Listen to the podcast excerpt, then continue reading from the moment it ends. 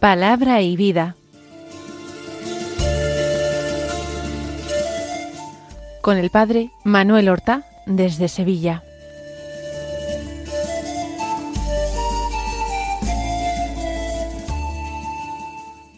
En el nombre del Padre y del Hijo y del Espíritu Santo. Amén. Alabados sean Jesús y María. Muy buenos días, queridos amigos, oyentes de Radio María y seguidores del programa Palabra y Vida. Hoy debería ser el jueves de la trigésimo primera semana del tiempo ordinario. Pero resulta que este jueves es 9 de noviembre y la Iglesia celebra la fiesta de la dedicación de la Basílica de Letrán. ¿Qué es esto y por qué es importante? Por una parte, la Basílica de Letrán es una basílica cristiana construida en tiempos del emperador Constantino el Grande, en Roma. Roma está asentada sobre unas colinas, las famosas siete colinas romanas. Una de estas colinas es el Laterano, otra es, por ejemplo, el Vaticano o el Quirinal, son distintas colinas. Bien, sobre esta colina, el Laterano, se construye una basílica en honor de San Juan Bautista.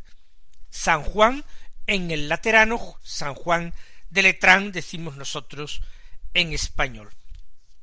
En el siglo XII se hace una fiesta para la ciudad de Roma en primer lugar, que luego se va extendiendo por todos los países, por todo el área donde está establecido el rito romano. En honor de esta sede romana, porque la Basílica de San Juan de Letrán funciona como la primera catedral de Roma y sigue siéndolo la catedral de Roma, la sede del obispo de Roma, del Papa. Se extiende de Roma afuera la iglesia de la consagración o dedicación de esta iglesia para homenajear así y mostrar el respeto, el amor, la primacía de la Iglesia romana, que preside a todas las iglesias en la caridad de Cristo y en la fe.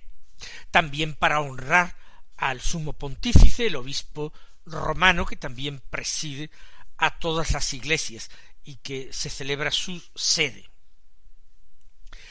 Por ser una fiesta, hay en la misa se reza o se canta el Gloria y hay lecturas propias. La primera lectura puede ser tomada del libro del profeta Ezequiel o de la primera epístola de San Pablo a los Corintios. Vamos a tomar nosotros de la profecía de Ezequiel el texto. Es del capítulo 47, los versículos 1, 2, 8, 9 y 12. Dicen así. En aquellos días el ángel me hizo volver a la entrada del templo. Del zaguán del templo manaba agua hacia levante. El templo miraba a levante. El agua iba bajando por el lado derecho del templo, al mediodía del altar. Me sacó por la puerta septentrional y me llevó a la puerta exterior que mira a levante. El agua iba corriendo por el lado derecho. Me dijo estas aguas fluyen hacia la comarca levantina, bajarán hasta la estepa, desembarcarán en el mar de las aguas salobres, y los sanearán. Todos los seres vivos que bullan allí donde desemboque la corriente tendrán vida, y habrá peces en abundancia. Al desembocar allí estas aguas, quedará saneado el mar, y habrá vida donde quiera que llegue la corriente. A la vera del río, en sus dos riberas, crecerán toda clase de frutales, no se marchitarán sus hojas, ni sus frutos se acabarán, darán cosecha nueva cada luna, porque los riegan aguas que emanan del santuario. Su fruto será comestible y sus hojas medicinales. Cuando nosotros escuchamos este texto y hacemos una lectura meditativa, una lectura que lleva a la oración, una lectura cristiana, podemos de alguna manera sustituir la palabra del templo y el concepto de templo y poner en su lugar la persona de nuestro Señor Jesucristo, esa persona divina, el Hijo de Dios, que es nuestro Redentor. ¿Y esto por qué? Pues esto no es simplemente una metáfora o una imagen literaria bonita. Jesús en el mismo Evangelio nos dice, nos afirma que Él es el verdadero templo de Dios. Así poco antes de su pasión, junto a las murallas de Jerusalén, Él dirá, destruid este templo y lo reconstruiré en tres días. Y precisamente estas palabras suyas, mal entendidas, maliciosamente interpretadas, constituyeron una de las acusaciones que se le hicieron, que Jesús pretendía destruir el templo o se jactaba de poder hacerlo, siendo así que el templo de Jerusalén es el lugar más sagrado de la tierra y jactarse de poder destruirlo implicaba una gran blasfemia. Pero Jesús, y lo dicen los evangelistas, no hablaba del templo de piedra, sino que hablaba del templo de su propio cuerpo. Jesús es templo de Dios, y también él explica por qué en el Evangelio de San Juan a la mujer samaritana, muy al comienzo del Evangelio. La mujer samaritana le dice a Jesús, planteando un problema, teológico que hay entre los samaritanos y los judíos. Vosotros los judíos decís que es en Jerusalén, en el templo, donde hay que adorar, donde es necesario, obligatorio adorar, mientras que nosotros, los samaritanos, adoramos en este monte. Se refiere al monte Garizim o tal vez al monte Ebal, ambos son visibles desde el pozo de Jacob. Y Jesús les responde a aquella mujer que ha llegado ya el tiempo, ya está aquí, en que los verdaderos adoradores no adorarán ni en Jerusalén ni en aquellos montes de Samaria, sino que adorarán en espíritu y en verdad. El Padre, dice Jesús, Dios es espíritu, y los que lo adoren tienen que adorarlo en espíritu y en verdad. Es decir, es Jesús el que va a ser el nuevo templo en el cual hay que adorar al Padre. Pues desde esa perspectiva y con esta lectura que nosotros podemos hacer, dice el profeta que el ángel me hizo volver a la entrada del templo, y del zaguán del templo manaba agua hacia levante, el templo miraba hacia levante mana agua del interior. ¿De dónde procede? De la parte más recóndita del templo, del santo de los santos, el lugar más sagrado dentro del templo de Jerusalén. Lugar que simbolizaba la presencia misteriosa de Dios en medio de su pueblo.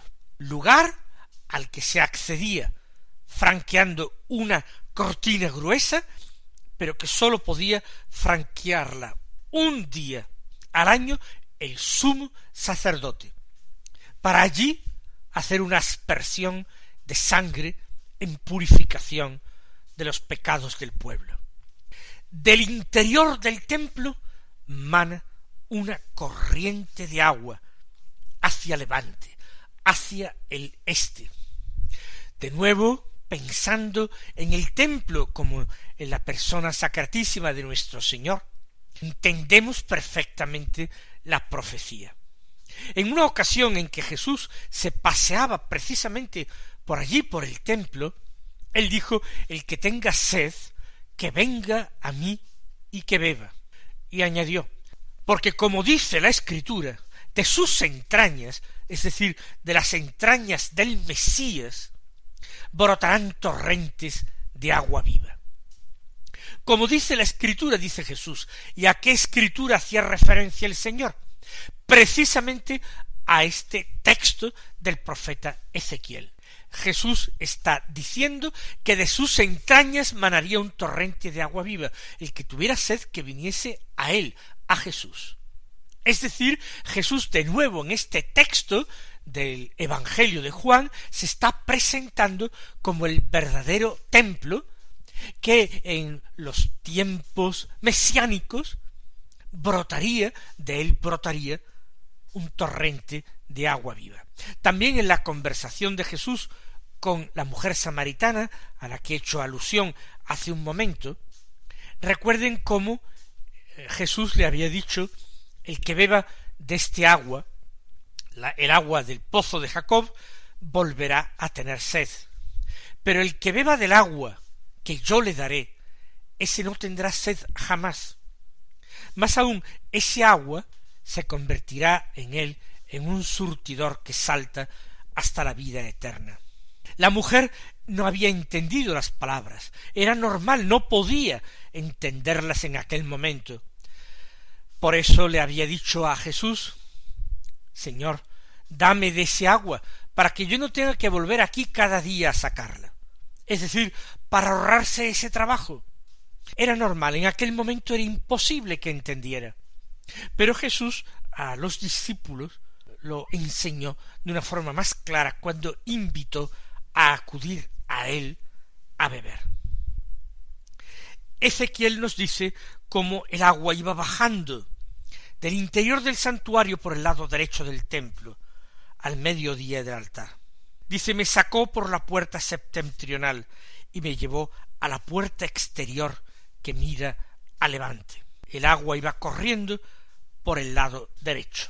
Y el ángel, que está enseñando estas cosas al vidente, al profeta, le explica, estas aguas fluyen hacia la comarca levantina, bajarán hacia la estepa, desembocarán en el mar de las aguas salobres, y los sanearán.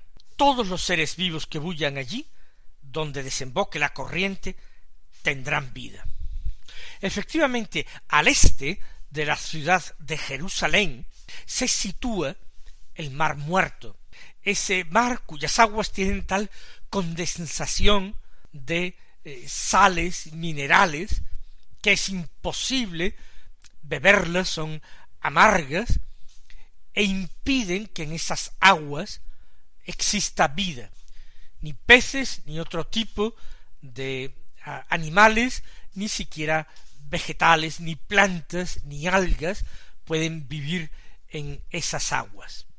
Pues la profecía dice que esas aguas que broten del santuario desembocan en el mar de las aguas salobres y van a operar un milagro, lo van a sanear, va a aparecer la vida, va a bullir la vida donde antes no había más que esterilidad y muerte, habrá peces en abundancia.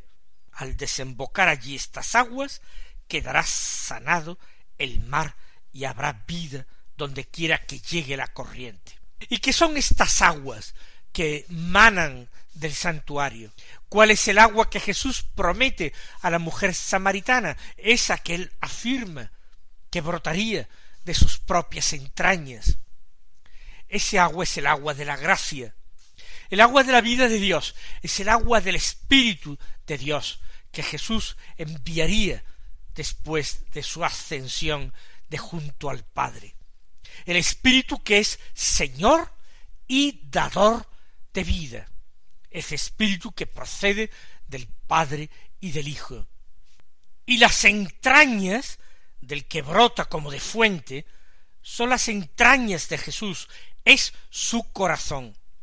El corazón de Cristo es el Sancta Sanctorum de su persona, es el, centro de su persona, el centro de su intimidad, el lugar de donde emana incontenible esa fuente de agua viva que se ha abierto para nosotros.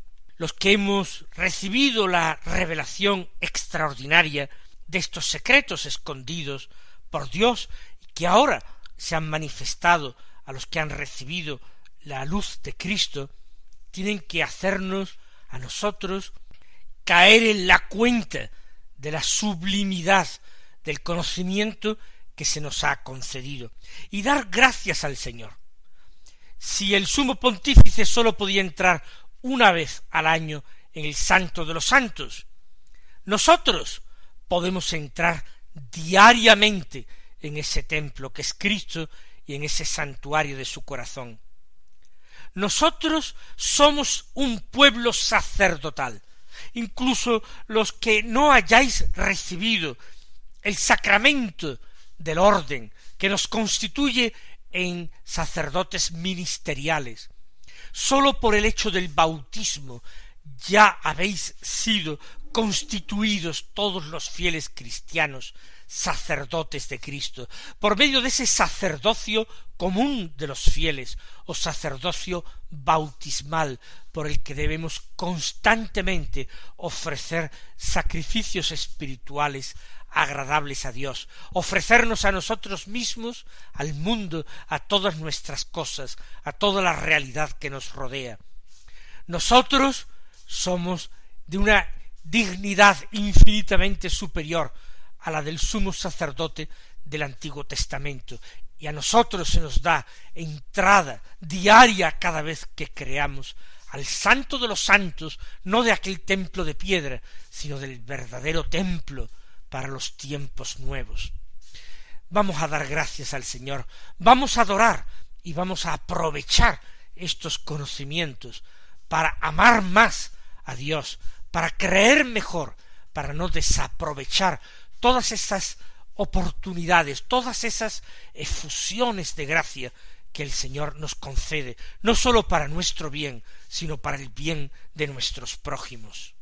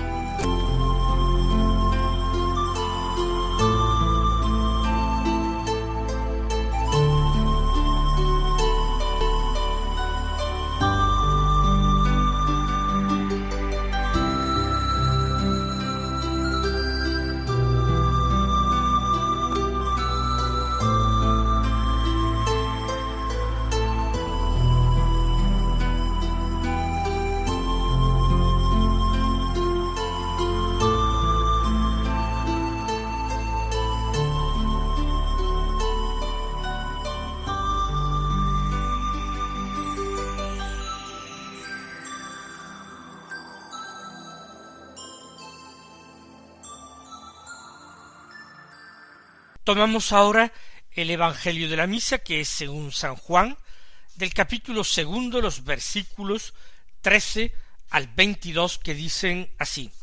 Se acercaba la Pascua de los judíos, y Jesús subió a Jerusalén, y encontró en el templo a los vendedores de bueyes, ovejas y palomas, y a los cambistas sentados, y haciendo un azote de cordeles, los echó a todos del templo, ovejas y bueyes, y a los cambistas les esparció las monedas y les volcó las mesas, y a los que vendían palomas les dijo Quitad esto de aquí, no convirtáis en un mercado la casa de mi padre. Sus discípulos se acordaron de lo que está escrito El celo de tu casa me devora. Entonces intervinieron los judíos y le preguntaron ¿Qué signos nos muestras para obrar así? Jesús contestó Destruid este templo y en tres días lo levantaré.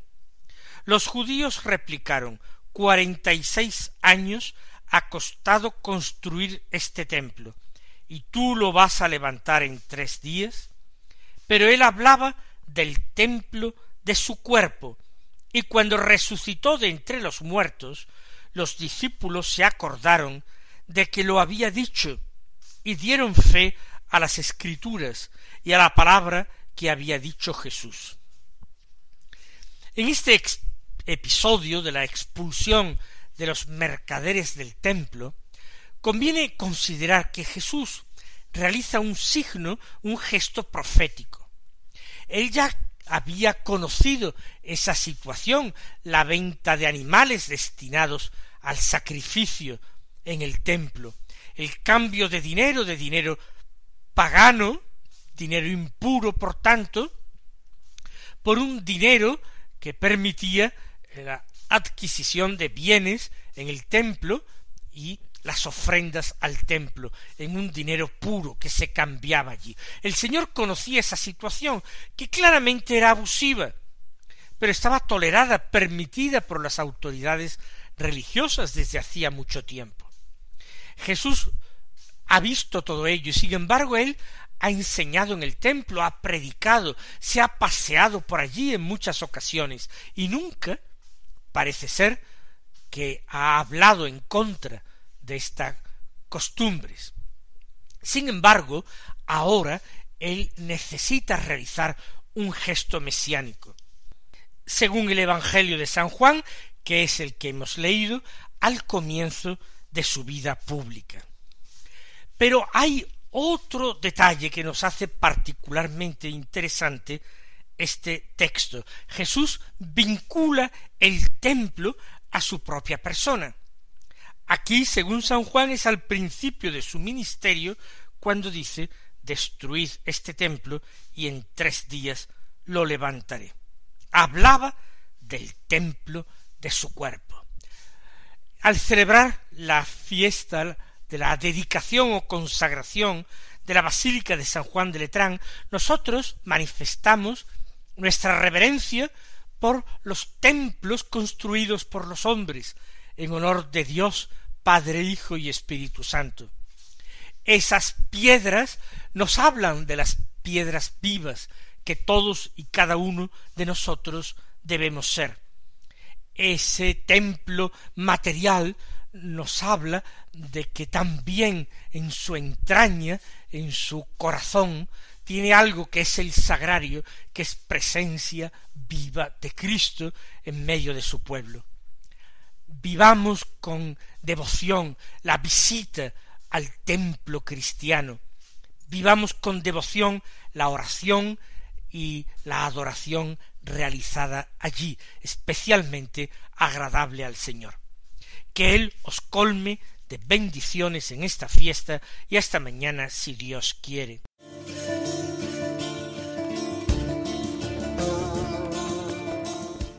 Han escuchado en Radio María Palabra y Vida,